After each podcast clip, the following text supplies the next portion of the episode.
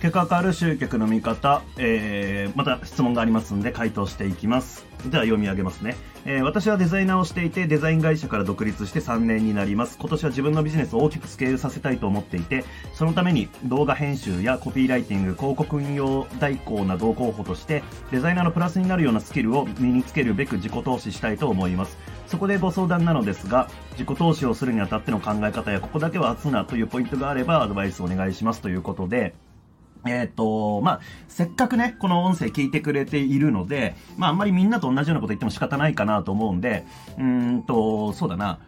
まあ、自己投資しろってみんな言いますよね。うん。で、まあ、もちろん自己投資しなきゃいけない部分もありますよ。例えば、今回の話であれば、うん、動画編集とかコピーとか、えー、広告運用、まあ、これらのスキルを身につけるためには当然自己投資しなきゃいけないよねっていうのが前提にはあるんですが、本当に今その自己投資って必要ですかっていうのも同時に疑わなきゃいけないわけですよ。で、基本的に自己投資しようって言ってるの誰ですか？あなたに自己投資しなきゃいけないんだ、自己投資はするべきなんだ、自己投資は尊いものなんだって言ってるのって誰ですか？当然ですけど、あなたにお金払わせたい誰かなんですよね。うん、だから、それにまんまと乗せられて、自己投資っていう名目でお金使い続けても意味ないっすよって話。うん。で、えー、っと、まあ、今回の例であれば、まあ、デザイン会社から独立して3年ですので、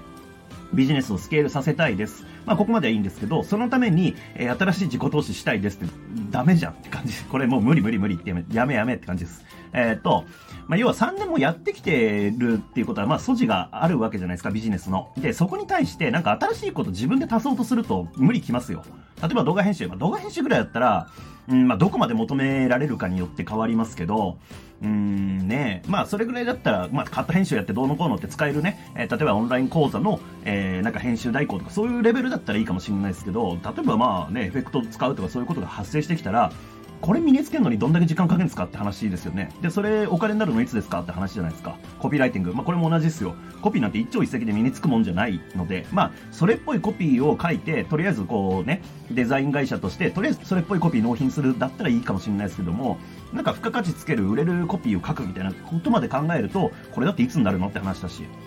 まあ、広告運用の話もそうっすよね。えー、まあ、いろいろとね、まあ、設定も何も学ばなきゃいけないしっていうことで。えー、なので、あの、自己投資ばっかしてても仕方ないよっていうこと。だから考えなきゃいけないのは、うんと、これをよく言うんですけど、自己投資とビジネス投資は別物なんですよ。で、みんな自己投資ばっかしてる。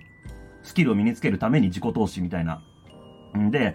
さっきも言った通りで何もできないっていうんであれば自己投資必要ですよ。何もできない人がね、なんか人からお金もらうなんて無理なんで、あまあ勉強まずしてくださいみたいな感じですよね。できることないんだったらまず勉強してくださいって感じなんで、それ自体は必要なんですよ。で、まああとは自分の領域、専門性の領域をもっと深めるための自己投資っていうのも、まあやっぱり続けなきゃいけないですよね。未だに僕はマーケティング関連の、えー、自己投資っていうのを続けてますから。まあこれはでも自分のもう専門領域がある程度こうね、えー、カバーできてる部分があって、それを深めて作業なんで、うんと、効率はすごくいいわけですよ。まあ、既存の知識と、え、新しい知識っていうのが簡単に結びつくから、こういう状況だったらこう使えるなとかっていうのが結びつくんで、ただ、既存の領域と全く別物のやつを学ぼうとすると、もうそこ結びつきないんで、効率めっちゃ悪いわけですよね。で、そうなった時考えなきゃいけないのが、その自己投資じゃなくてビジネス投資なんですよ。で、ビジネス投資。例えば、まず広告宣伝費もそうですし、人件費もそうですよね。で、今回の例で言うなら、自己投資するべきじゃなくて、えー、ビジネス投資。まあ、特に人件費に金使うべきだと思うんですよね、ここだったら。で、当然これは雇用しようとかっていう話じゃなくて、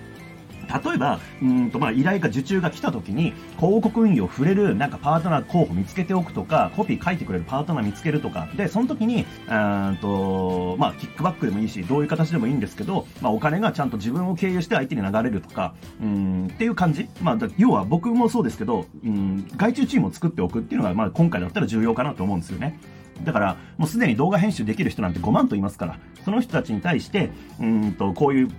クライアントから依頼が来た時にそこに触れるような形を作っておく、広告運用を触れるような人を作っておくっていうのが重要なわけですよ。うん。だからこのタイミングでやるのは自己投資じゃないです。えー、ビジネス投資です。で、これもうほとんどの人がビジネス投資しないんで、もうこれできるだけでだいぶ頭抜けるんですよ。例えば、えー、広告費使いましょうって言ったって誰もほとんど使わないじゃないですか。うん。ね、まあ僕もね、広告広告ってずっとメルマガで言ってますけど、まあ未だに広告やんない人の方が多いですけどね。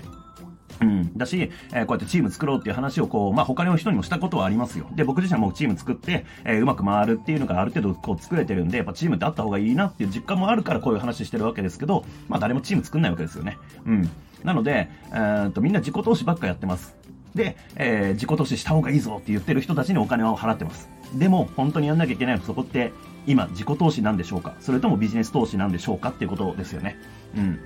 で、まあ、今回の例で言うなら、あ仮に自己投資するんであれば、チームの作り方を学んだ方がいいですよね。うん。で、えー、そこに対して、今度はビジネス投資していく。まあ、そんな感じになるかなと。新しいスキル、自分の既存の、うんと、スキル、専門領域を深めるものだったら自己投資、ガンガンしてっていいと思います。で、それ自体がまたお金生んでくれるんで。ただ、えー、全く別の領域を学ぼうとすると、絶対もう効率悪いですから、えー、ゼロベースから始めるとなるとね。だったらもうできる人にやってもらった方が早いよねっていう、まあ、この観点が絶対に必要かなというふうに思います。なので、まあ、結論から言うと、えー、自己投資するにあたっての考え方としては、えー、まずね、自己投資した方がいいって言っている人たちが誰なのかっていうのを見極める。で、えー、本当に今自分に必要なのは自己投資なのかビジネス投資なのかっていうのを見極める。まあ、ここが重要かなというふうに思います。まあ、なんか参考になれば幸いです。ありがとうございます。